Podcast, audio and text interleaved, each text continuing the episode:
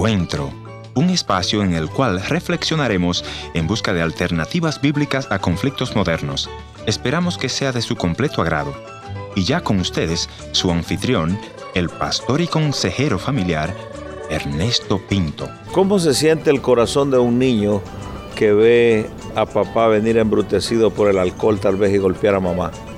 Es una sensación muy terrible porque eh, cuando veía a mi papá que venía así, yo empezaba a temblar, a temblar y a llorar, porque sea, sabía que él iba a torturar a mi mamá.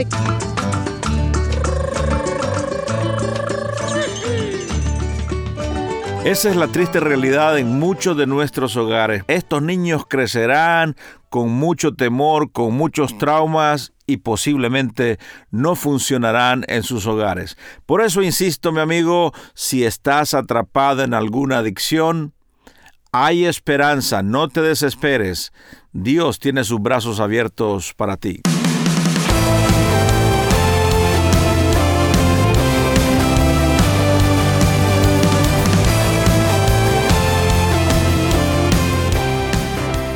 Historias que otros callan. Bienvenido al encuentro de hoy. Yo soy tu amigo Ernesto Pinto. En la audición de hoy voy a conversar con María Elena, quien viene desde Lima, Perú, y nos contará su historia.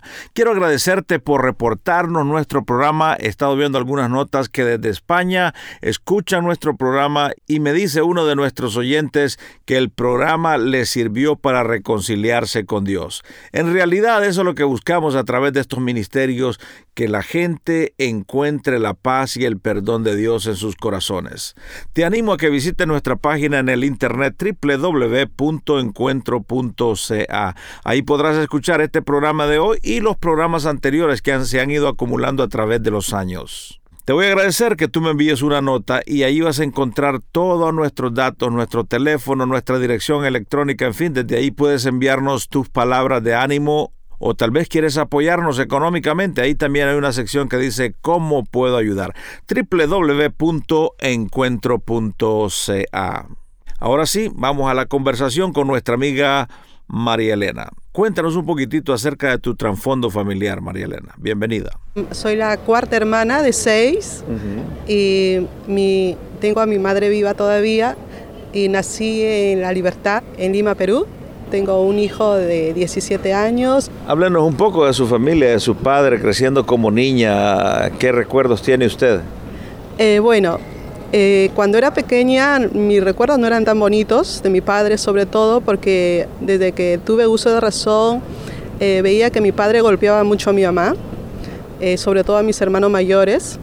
Y eso como que a mí me traumaba, ¿no? Y luego él conoció... ¿Usted, ¿Usted miraba que su padre golpeaba a su mamá? Sí, Sí, cuando veía eso yo me traumaba. Siempre venía borracho mm. y también castigaba a mis hermanos mayores.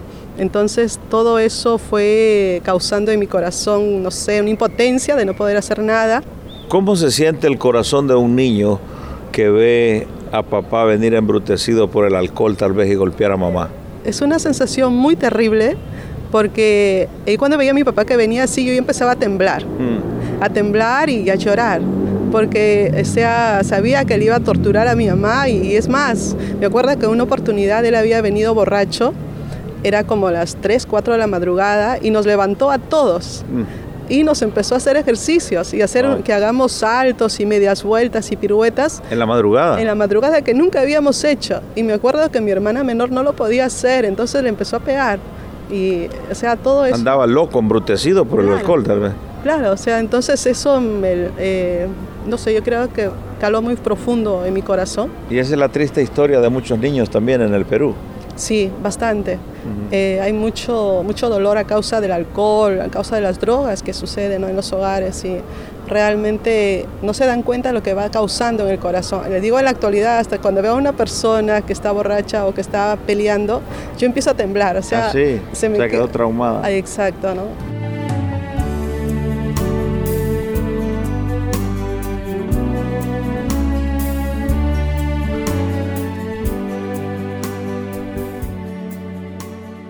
¿Cuáles son los efectos que usted ve ya como María Elena adolescente por todos esos traumas que vivía en su hogar?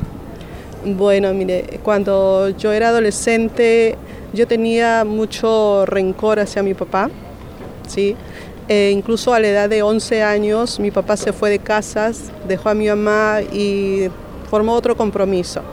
Entonces yo tenía eh, bronca y a la vez decía quisiera que mi papá estuviese conmigo.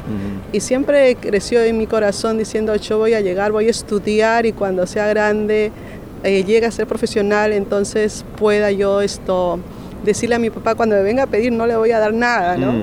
Había mucho rencor entonces en el corazón. Sí, a pesar de que yo iba a la iglesia, pero en mi corazón luchaba por eso.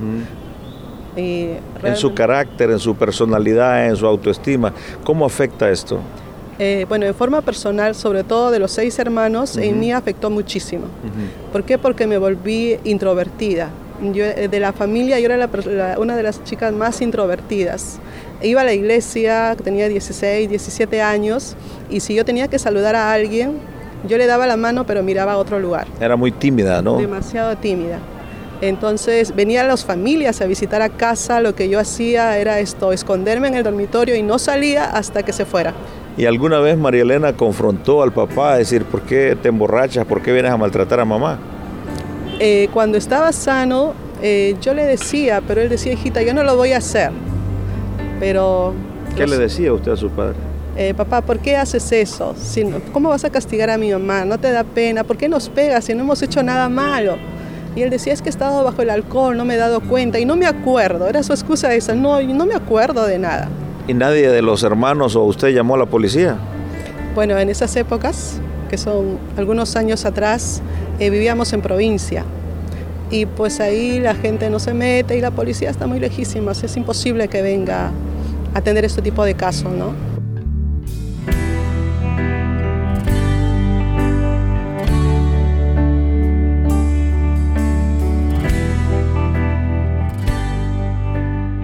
Usted está en la sintonía de su programa Encuentro. Yo soy su amigo Ernesto Pinto, muy agradecido por todos los que nos reportan este programa.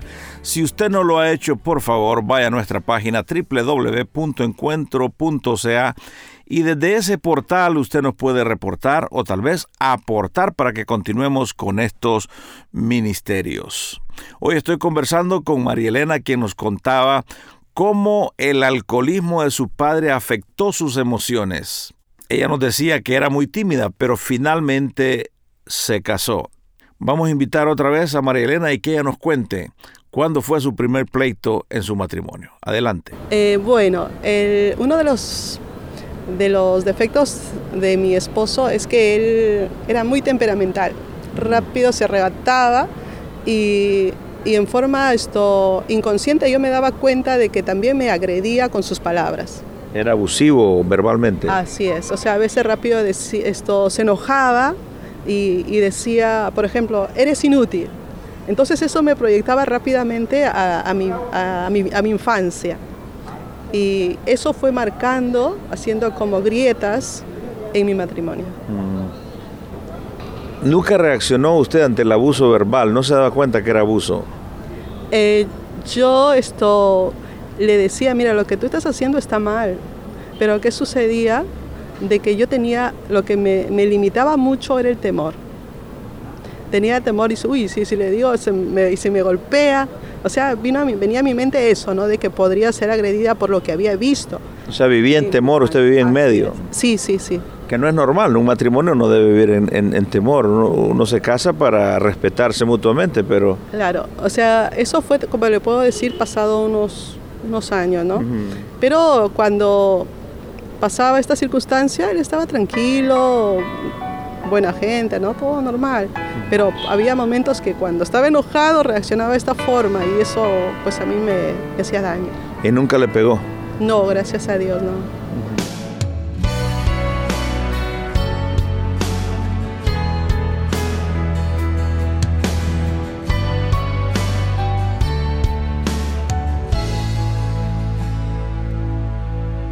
Lamentablemente el abuso se perpetuó en la vida de nuestra invitada de hoy. Pero, como te dije al principio, siempre hay una luz, siempre hay esperanza. Escuchemos qué es lo que pasó en medio de todas estas crisis. A raíz de todo lo que había sufrido de niña y esto lo que experimentaba en la adolescencia, eh, poder tener muchas cosas dentro mío pero no poder expresarlos, es que eh, yo decido decirle a Dios, si tú me cambias, si tú transformas mi vida, yo te voy a servir. Y sucedió esto, ¿no? De que fue, una campaña que vino el pastor Chichi Ávila al Perú. Okay. Y bueno, en esa, en esa época fui a la campaña y ahí experimenté algo que nunca en mi vida había experimentado, ¿no? Fue un evento evangelístico al aire libre. ¿Y qué pasó ahí en su corazón? Eh, justo me tocó mucho cuando el pastor dijo que Cristo viene pronto y si tú no te preparas te vas a ir al lago de fuego. Entonces mi corazón empezó a, a quebrantarse y a decir, Señor, perdóname. Por mi mente pasaron, vino mi, eh, recuerdo de mi padre, de todo lo que había experimentado, de mi familia, rechazo, y decía, Señor, cámbiame. Y ahí sentí algo tremendo, fue una calor tan especial y empecé a llorar, a llorar y no sabía por qué. Y a partir de ese día tuve deseo de buscar a Dios. Y Dios fue tan grande conmigo que me regaló el don de su Espíritu Santo y a partir de ese día Dios cambió totalmente mi vida. Y puedo decir con, de todo corazón que mi vida es otra.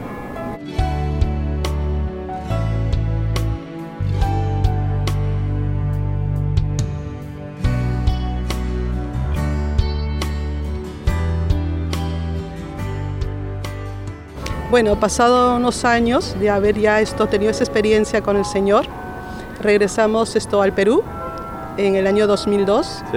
Regresamos de Argentina a Perú con mi hijo y mi esposo. Y bueno, mi esposo salía todo el tiempo a trabajar, salía con su taxi y venía en la noche. Entonces le decía, ¿por qué vienes tan tarde? No, es que he ido a visitar a mi familia, ¿no? Y pasado el tiempo esto descubrí que me estaba engañando. Mm, le había sido infiel. Así es, que estaba saliendo con otra persona y él lo negaba. Lo negaba y lo negaba hasta que al final tuvo que confesarlo, ¿no? Y eso realmente fue muy duro para mí. Al enterarme, ¿no? Le decía, pero... O sea, que puedes esperar de otras personas, pero no de la persona amada que te, que te traicione. Mm. Eso es un dolor muy grande que puedo sentir en el corazón. Pero gracias a Dios, eh, Dios puso en mi corazón el perdón. ¿Por qué el perdón? Porque yo entendí de que si yo no perdono, Dios no me puede perdonar. ¿Cuál sería su mensaje para aquella persona que está luchando, tal vez como usted ha luchado? ¿Qué usted le diría? Es que, que se aferre a Dios, que crea lo que Dios dice. Yo le creo a Dios, porque incluso le he dicho, Señor, mira, eh, si un día mi esposo va a regresar, tú lo vas a traer, pero tiene que venir diferente. Y mientras que eso sucede, yo no voy a estar esperando o sufriendo, tráelo, tráelo, porque Dios tiene su trato. Y yo lo que digo a esas personas también, que no, no se aferren a los amigos o a lo que pueda decir otra persona, sino que se aferre a lo que dice Dios, ¿no? que Él es el esposo que nunca nos va a dejar o la esposa que nunca nos va a dejar y que si, y que si decidimos perdonar hay que hacerlo con todo el corazón porque uno se siente libre uno se siente bien y es más, Dios tiene el tiempo en que va a restaurar el matrimonio. Así que no se desanimen, que sigan buscando de Dios.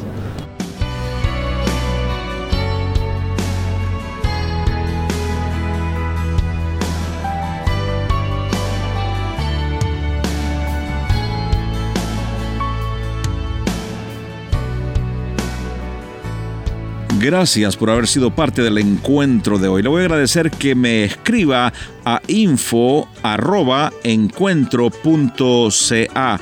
También puede visitarme a nuestra página en el www.encuentro.ca o si desea escribirme una cartita postal, escríbalo entonces a programa radial Encuentro 225 Riverton Avenida WPG Manitoba R2L 0N1 Canadá.